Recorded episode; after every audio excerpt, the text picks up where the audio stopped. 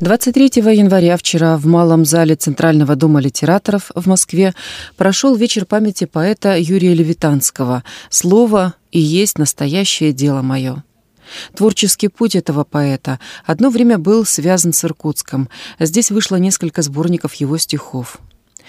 На днях к нам в редакцию пришла журналист Иркутской студии телевидения, предложив передачу интервью с Юрием Левитанским – Несколько лет Александра Владимировна Андреева-Патала, работавшая долгие годы главным редактором художественного вещания на Иркутской студии телевидения, с любовью хранила пленку, на которой и было записано ее интервью с Юрием Левитанским в Москве в 1995 году.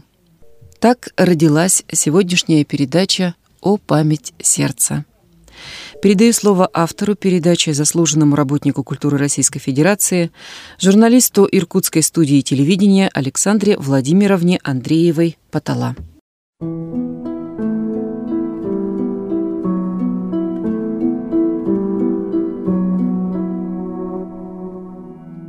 О память сердца!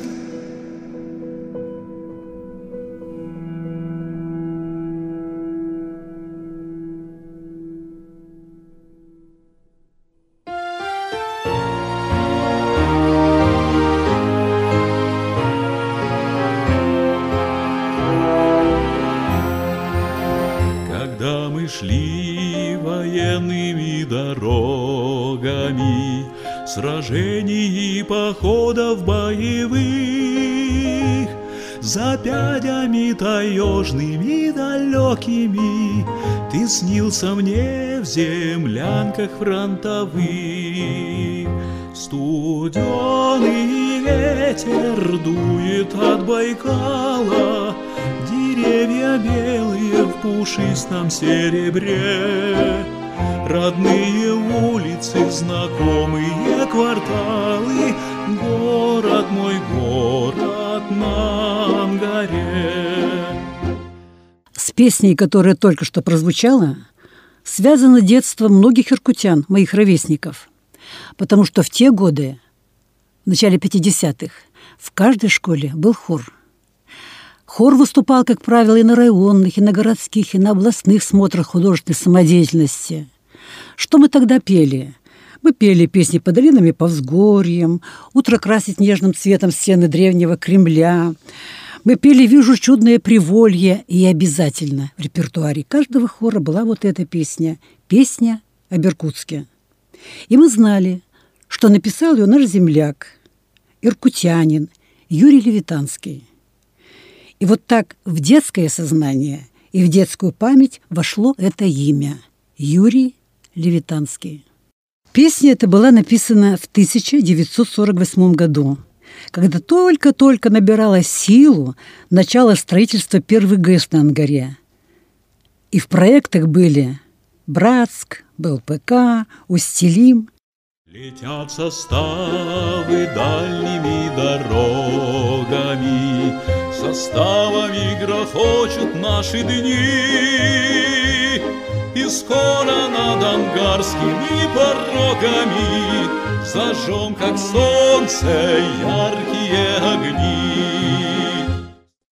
Прошли годы, я уже работала на телевидении, и любопытство, конечно же, приводило меня к разным людям – Среди них имена, известные и в стране, и в мире, такие как композитор Оскар Борисович Фельдсман, поэт Андрей Вознесенский, актриса Элина Быстрицкая, художник Александр Максович Шилов. Список можно перечислять. Но были и такие герои, чья слава не перешагнула маленькой-маленькой деревни нашей области. Но жизнь и вот эти встречи мне показали, что совершенно неважно – насколько высок статус или официальное положение человека. Если он эта личность, общаться с ним всегда интересно. Вот такими необычными людьми в моей судьбе были и баба Вера Челякина из деревни Малый Залог, Качукского района, и охотник Торопов из Арбогачона, и умелец Бачкарь из Тулунской деревни. Вот можете верить или нет, но вот эти деревенские герои, а стали, пожалуй, самые теплые и самые нежные воспоминания. Но все эти годы, все годы, сколько я работала, было желание взять интервью у Юрия Левитанского. И вот лето 95 -го года, очередная командировка в Москву, и у меня запланирована встреча с Анатолием Приловским, Агнией Александровной Кузнецовой и Юрием Левитанским. Почему? Повод для интервью был очень серьезный. Иркутская писательская организация отмечала свои 60 лет. А творческая судьба каждого, кого я сейчас назвала, начиналась здесь, в Иркутске. Все запланированные встречи состоялись, они вышли в эфир. Но сегодня я хочу вспомнить только об одной из них – о беседе с Юрием Левитанским. Почему? Дело в том, что 22 января ему исполнилось бы 95 лет. И мне кажется, это очень серьезный повод вспомнить поэта.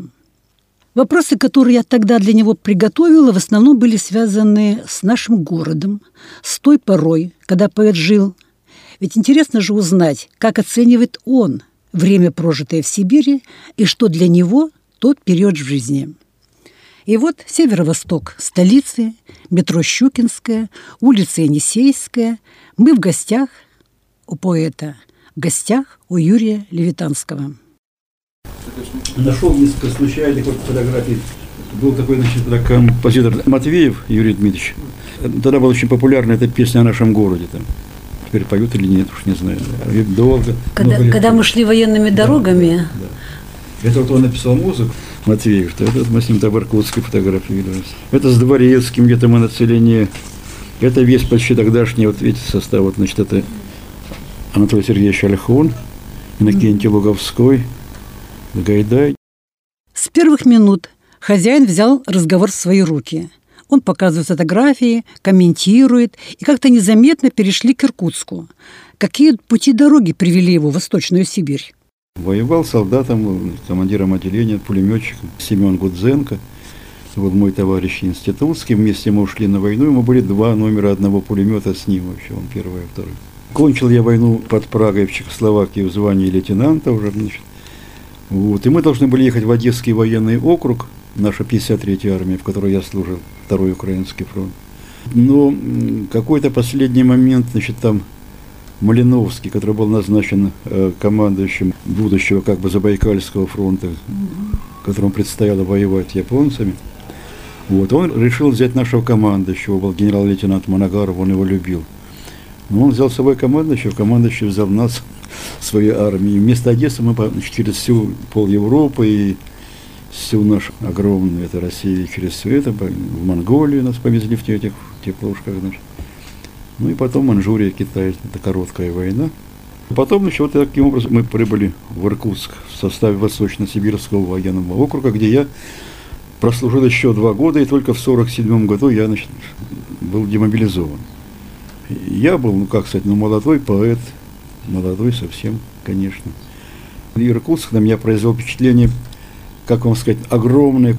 Был он тогда город ну, не, не столь, все-таки сейчас он за эти времена вырос, стал красивее, так сказать, приятнее, как город. Тогда он был, в общем, весьма скромно выглядел. Но нам после Монголии, вот, после этой маленькой войны в Манчжурии, и после потом на брат мы опять стояли в Монголии, ждали там отправки в этой степи, где никого и ничего, значит, одни эти старбаганы, суслики, да, и канистры спирта трофейного у нас, и вот мы там можете представить, что это было. Вот. И после Монголии вдруг попасть, значит, такой, мы, это зима была перед Новым годом, снежок, прекрасно, казалось, роскошный, огромный город. Где-то мы разместились как могли, потом, значит, стали снимать, кто где чего. Я снял, значит, там первое было мое жилье, это на улице Карла Маркса. Вот, напротив, значит, управление железной дороги, там вот через, через дорогу там такой был домик, ну и снимал там я там метров наверное, 4-5 такая кухонка с печкой. Вот я там начал жить, поживать. В ожидании дел невиданных из чужой страны, в сапогах под Берлином выданных, я пришел с войны, огляделся над белым бережком, бегут облака, горожанки проносят бережно куски молока — и скользят на глаза на самые, натянув платок. И полозья скрежещут санные, и звенит ледок, очень белое, все и светлое, ах, как снег слепит. Начинаю житье оседлое, позабытый быт, Пыль очищена, грязь соскоблена, и конец войне. Ничего у меня не скоплено, все мое на мне. Я себя в этом мире пробую, я вхожу в права, То с ведерком стою над прорубью, то колю дрова, Растолку картофеля твареный, и обед готов. Скудно карточки отоварены хлебом тех годов. Но шинелка на мне починена, нигде ни пятна. Ребятишки глядят почтительно на мои ордена, И когда я гремлю, орудуя кочергой в печи, Все им чудится, бьют орудия, трубят трубачи. Но снежинок ночных кружение, законный свет, Словно полное отрешение от военных лет, Ходят сходики полусонные И стоят у стены сапоги мои, привезенные из чужой страны. Вскоре я как-то познакомился, а затем подружился значит, с местными литераторами. Я был совсем значит, молодой поэт, фронтовик, а им это было все как-то интересно и приятно. У них появилась эта идея меня там оставить у себя. Мне это тоже очень понравилось, потому что и, и деваться мне было некуда, в общем-то. С войны вернулся я как бы в никуда. Вот. И вот они, им это удалось. В общем, там Георгий Макеевич Марков помог мне демобилизоваться. И так я э, стал жителем Ир- Иркутска. Потом по идее и инициативе того же Георгия Макеевича, он всегда понимал, что как надо там чего-то все. Вот, было, значит, так задумано меня устроить заведующим литературной частью в театр мускомедии – вот, на что я, значит, и пошел. И за это мне была дана там комната, значит, в гостинице, в этой, где там было крыло, где проживали, значит, актеры. Вот и я получил какое-то первое, более-менее человеческое жилье, значит, комната такая небольшая в этом. Ну вот так, а потом с течением лет там получил уже квартиру вот на Карла Марса, там, где, значит, внизу это ресторан Байкал, рядом с обкомом партии. Ну вот там я и жил 10 лет, в общем, ну, всего 10 лет. В Иркутске вышла моя первая книга «Солдатская дорога». Вот. В Иркутске же вступил Союз писателей СССР. Вот. Это было в году в 47-м, да. Первая книжка это была «Солдатская дорога». Потом еще там выходили у меня книги, которые, конечно, они были, ну, книгами совсем еще сырого, неопытного человека, знавшего войну и не более того – Несколько раз нашу съемку и беседу приходилось останавливать. Дело в том, что где-то наверху, над квартирой Левитанского, шел ремонт, и включались дрели, шуруповерты, шум шел на микрофон, работать было невозможно. Потом были постоянные телефонные звонки. Извините, пожалуйста, но я это не могу отключить, потому что меня мое хозяйство такое. Алло, ой, ну ты что, уже, уже, уже закончила, да? Нет. Олечка, ну вот мы сидим, значит, вот начали мы, так сказать, так что ты там сможешь потом позвони, ладно? Ладно, ну постарайся, хорошо? Ну, пожалуйста. Это моя дочка младшая. За те годы я успел очень много там поездить, очень много. Я по Ангаре плавал просто где только не был. Значит, на всех четырех тогда бывших там этих пароходах Карл Марс был, Фридрих Энгельс, Бессарабия. И какой же был четвертый, я уж не помню сейчас. забыл. Я плавал, где только не был. Брат, который тогда еще был не, не какой-то, ну, вот. Только-только стар... Ничего, я был, когда там ничего не начиналось, а потом был, когда начиналось это. Так что все это поление я плавал, где только там меня не носило, вы знаете. Поление плавал вообще непонятно на чем, там не ходили тогда такие пассажирские. Восточную Сибирь, Иркутск, я так, ну, ну, ну, сравнительно знаю неплохо, ездил я там много.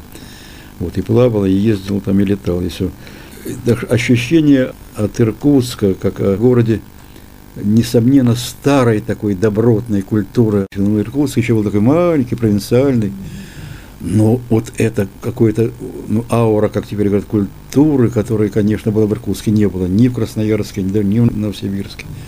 Это была особенность, конечно, Иркутской. Старые сибиряки, старые, вот так сказать, закваски, Это какое-то особое, правда. Как правило, это была особая порода людей. Вот, лучшие, не, как я думаю, лучшие из того, что в России, так сказать, было. Вот какая-то, это, конечно, наиболее чистая какая-то ну, ветвь, что ли, так я бы сказал. Вот, я там множество людей там знал, и родня там всякая у меня там была, и образовалась еще там. У меня там были еще родственники мои там ну, по линии жены, значит, они все уроженцы, братская, такие там коренные. Ведерниковы, но вы их теперь, наверное, там уже кто от них остался, конечно, мать была тогда, уже она была старенькая, тогда умерла Марья Ивановна. Она была значит, такая женщина совсем едва грамотная, но верующая, и, и вот эта, знаете, особенность тоже, ну, как вам сказать, в значительной мере вот такая сибирская и восточная, скажем, коренная, настоящая Сибирь. Она как такая крестьянская интеллигентность, если так можно сказать, понимаете, вот такое какое-то благородство и чистота. Вот и в этом мне осталось это навсегда, это ощущение такой-то, ну, необыкновенной такой вот, как сибирский снег тех времен, такой чистоты. Вы же помните те годы, наш город и область, словно магнит, притягивали к себе самые известные в стране имена. Ведь всем же было любопытно посмотреть на место – где разворачивается гигантское освоение промышленного края. Знаете, в разные годы там приезжало много людей разных, писателей Москвы, писателей зарубежных. Вот. Я почему об этом вспомнил? Видите, какой связи. Значит, например, ну, ну Фадеев там значит, бывал, Эренбург, Борис Горбатов покойный там, Пабло Неруда приезжал на Байкал, мы вместе ездили с ним и, и так далее. Значит. С кем из композиторов вы дружите, из кто из композиторов положил музыку на ваши стихи? За предыдущие годы написано очень ну, огромное количество музыки на мои стихи. Но это чаще всего писали, не даже, ну я много просто не, не знаю до сей поры. Кто-то мне там присылал там эти пленки, потом позже кассеты там, кто-то приезжал просто, значит, исполнить или передавали мне откуда-то. И были в, неко- в некоторых городах, вот мне вчера звонила она из Кишинева, там одна, значит, дама, которая когда-то, ну, там целый был как бы клуб, можно сказать, имени меня, что ли, это. Вот. Но я уже вам сказал, от моей такой вот жизни, значит, что ли, ну, вот, не профессионально, или как это сказать, вот, от этих кочеваний всех, у меня ничего, много, ну, почти мало что сохранилось вообще. Вот. Я недавно стал, значит, ну, ну, пытаться, ну, что-то собрать из этого, ну, просто жалко, ну, я многое уже не знаю, забыл или вообще не знал. Но теперь уже собрать трудно, значит, из того, что есть вот у меня где-то вот в этих записях, я попробую, если я, а, найду, и, б, что я не умею не пользоваться этим, ничего, я попробую сейчас. Ну, вот из таких, это, ну, Никитин, это, это сам, это вот диалог о новогодней это знает, на самом деле, просто почти все, все его бесконечно там по телевидению, по радио всегда, значит, ну вот. Ну, Никитины там еще, кроме этого, они там несколько еще написали, там вот «Сон об уходящем поезде», каждый выбирает для себя, значит, несколько они написали. Значит, там. Потом, кстати, значит, покойный Колмановский тоже написал, тоже на это диалогу «Новогодние елки», есть другой вариант. И есть целый ряд стихотворений, на которые написаны, ну, по несколько разной, так сказать, музыки. Из последних а, это такой есть, значит, ну, как их теперь называют, бардами, да, Виктор Берковский, вот. И из того, что на последнее время написано, я думаю, что это лучше. На старенький магнитофон пристроили кассету с песней Барда Берковского на стихи Левитанского «Ну что с того, что я там был?»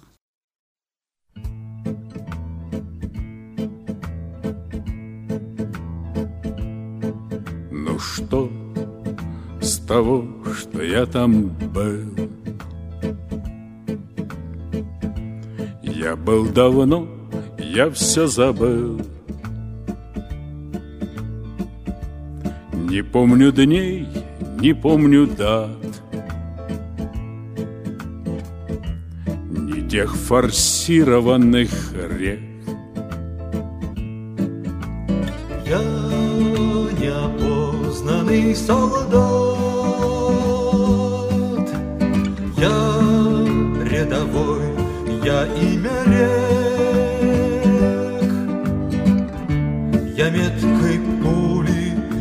Недолет, я лед кровавый в январе. Я прочно впаян в этот лед, Я в нем, как мушка в янтаре Ну что с того, что я там был? Я все избыл, я все забыл. Не помню дат, не помню дней. Названий вспомнить не могу.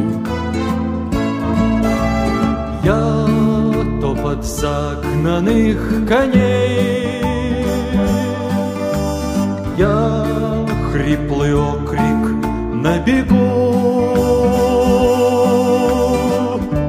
Я миг непрожитого дня. Я бой на дальнем рубеже.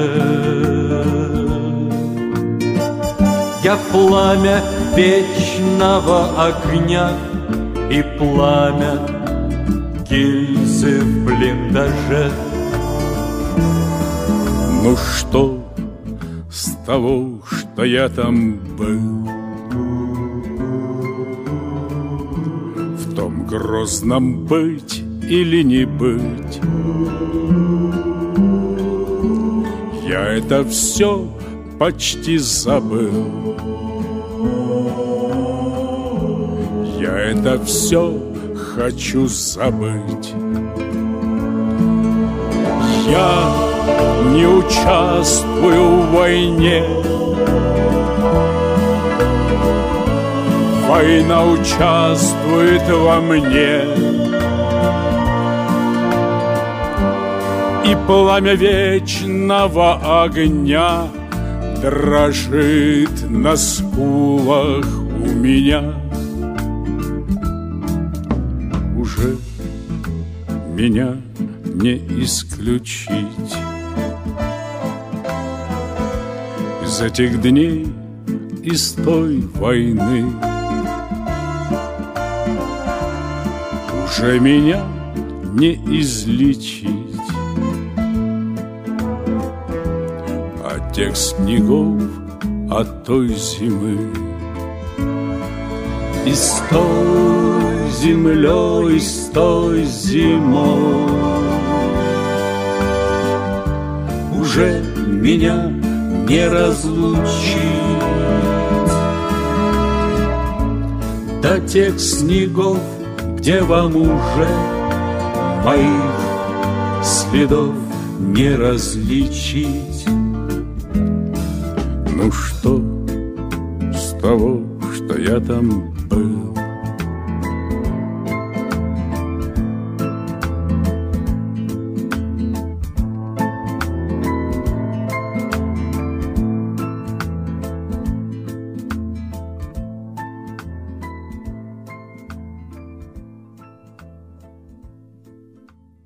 Вы действительно все забыли или пытаетесь забыть?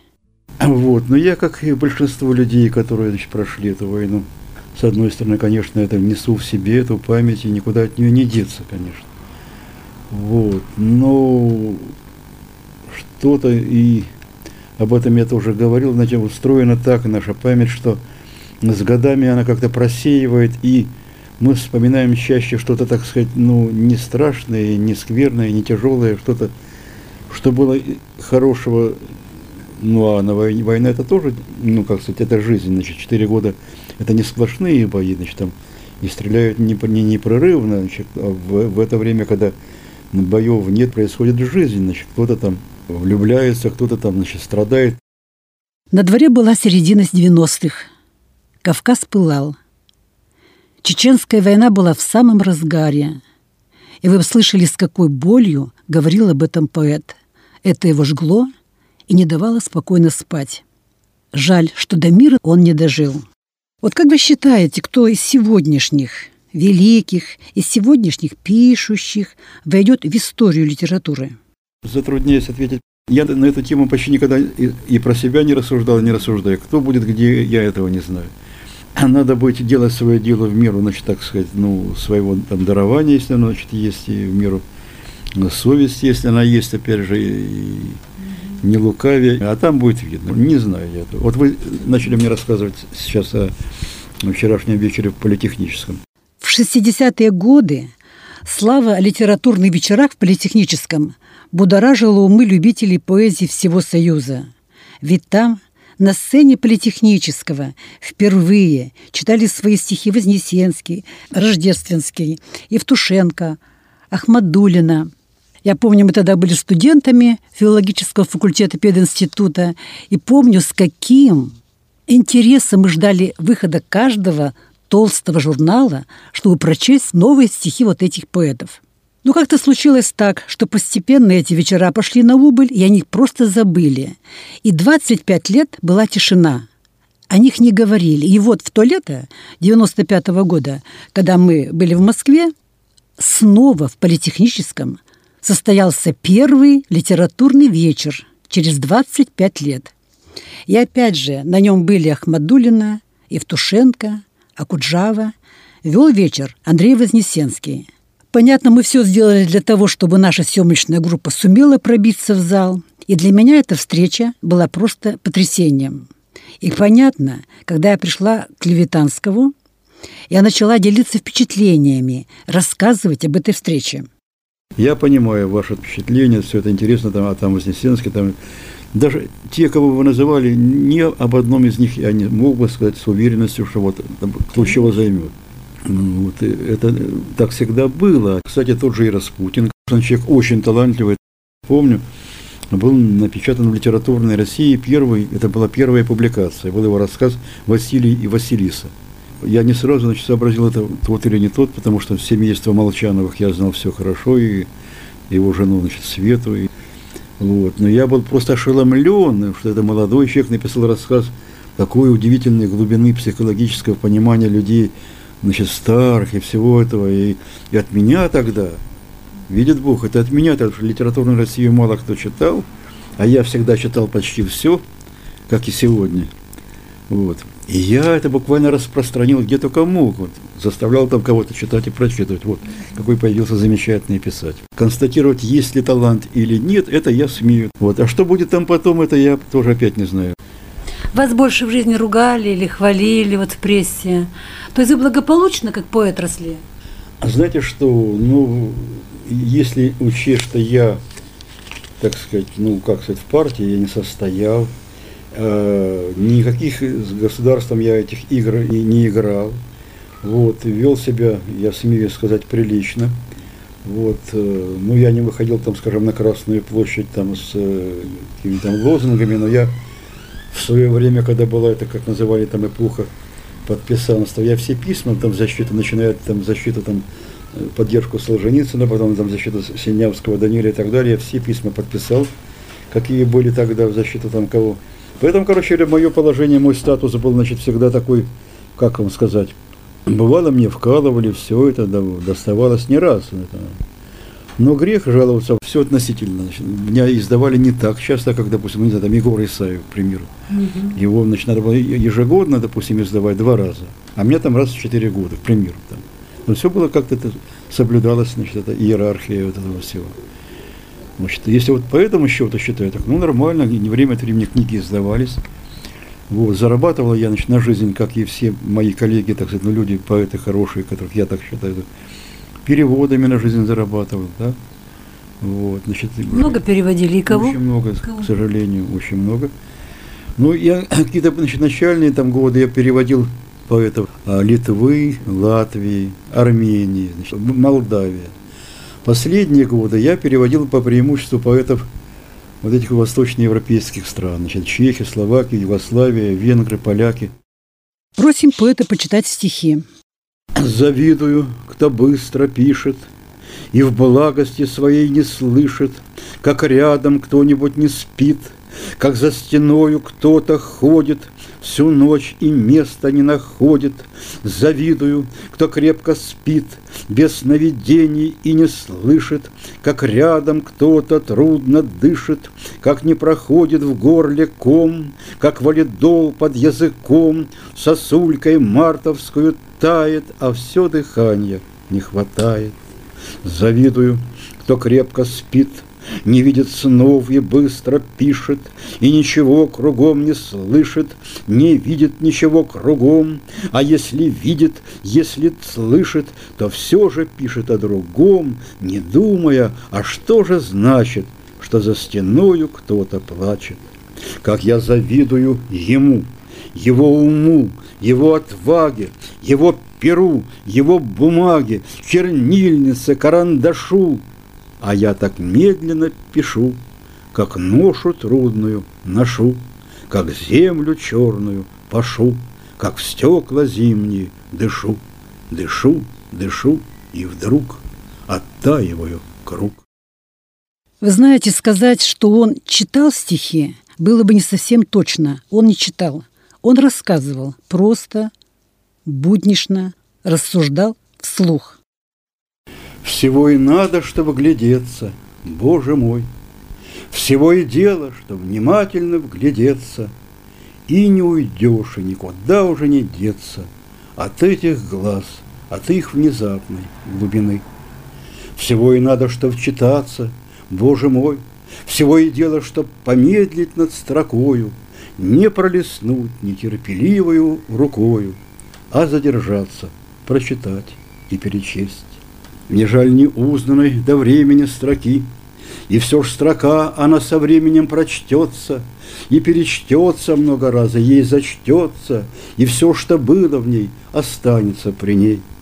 Но вот глаза, они уходят навсегда, Как некий мир, который так и не открыли, Как некий Рим, который так и не отрыли, И не отрыть уже, и в этом вся печаль.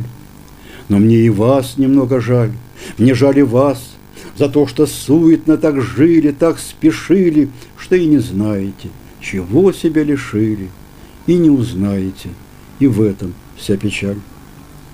А, впрочем, я вам не судья, я жил, как все, в начале слова безраздельно мной владело, а дело после было, после было дело, и в этом дело все, и в этом вся печаль.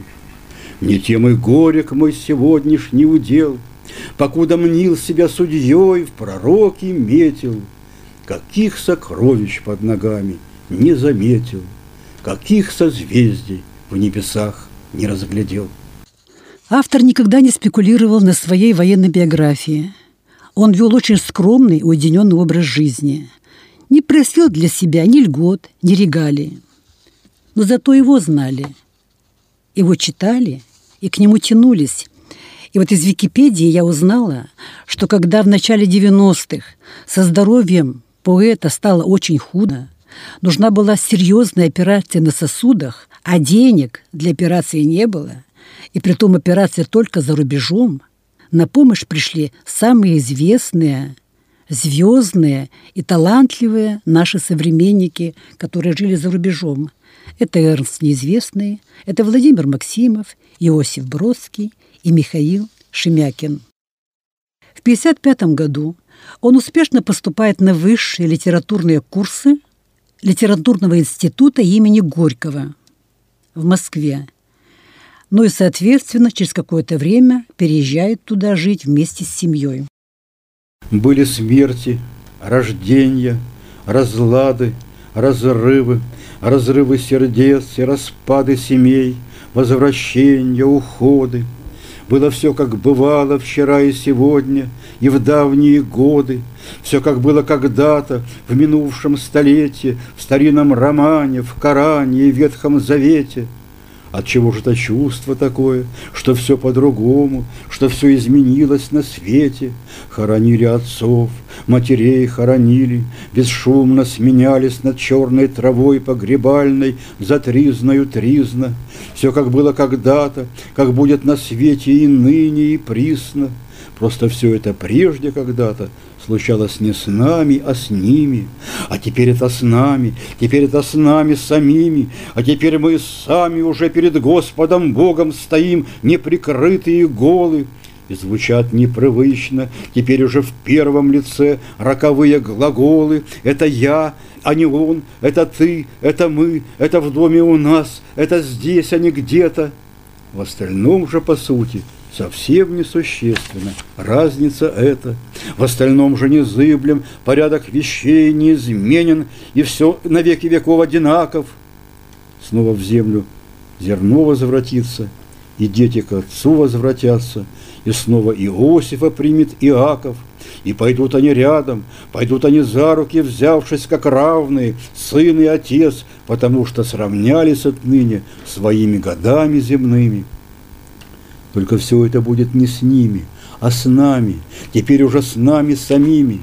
В остальном же незыблем порядок вещей неизменен, и все остается на месте – но зато испытание какое, достоинству нашему, нашему мужеству, нашим понятиям о долге, о чести, как рекрутский набор перед Господом Богом стоим, неприкрытые и голые, и звучат все привычней, звучавшие некогда в третьем лице, роковые глаголы, и звучит в окончании глагольном, легко проступая сквозь корень глагольный, голос леса и поля, травы и листвы – перезвон колокольный. Было желание разговаривать с поэтом еще и еще и слушать его стихи. Но мы очень спешили.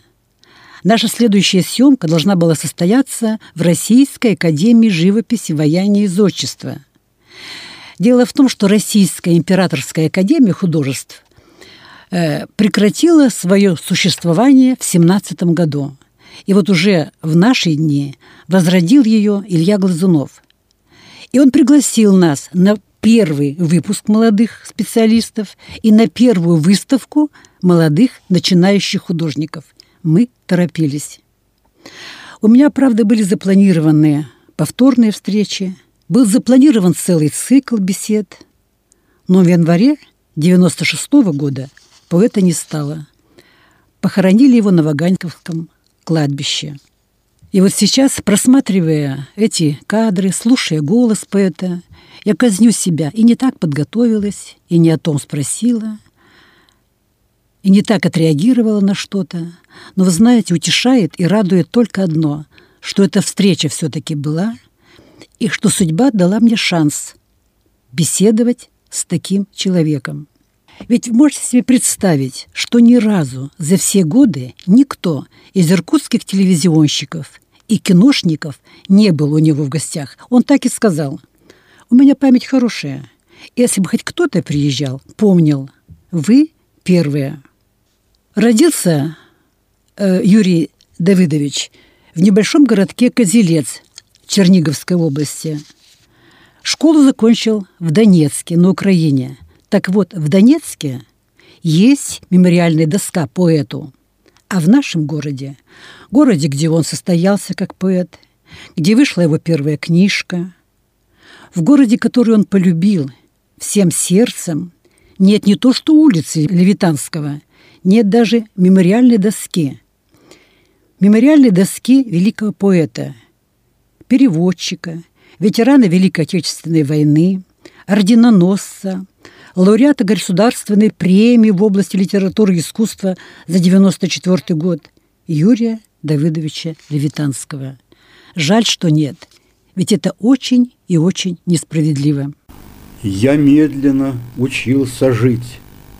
Ученье трудно мне давалось, К тому же часто удавалось урок на после отложить. Пол жизни я учился жить, И мне за леность доставалось, но ведь полжизни оставалось, я полагал, куда спешить.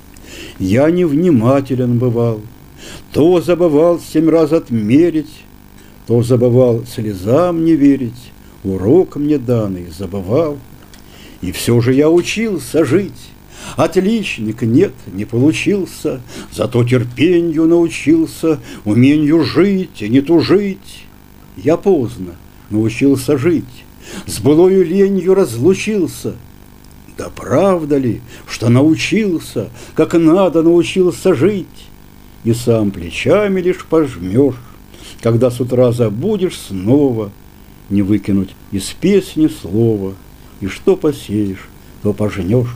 И снова, снова к тем азам, В бумагу с головой заройся, Сезам, я говорю, откройся! Не отворяется Сезам.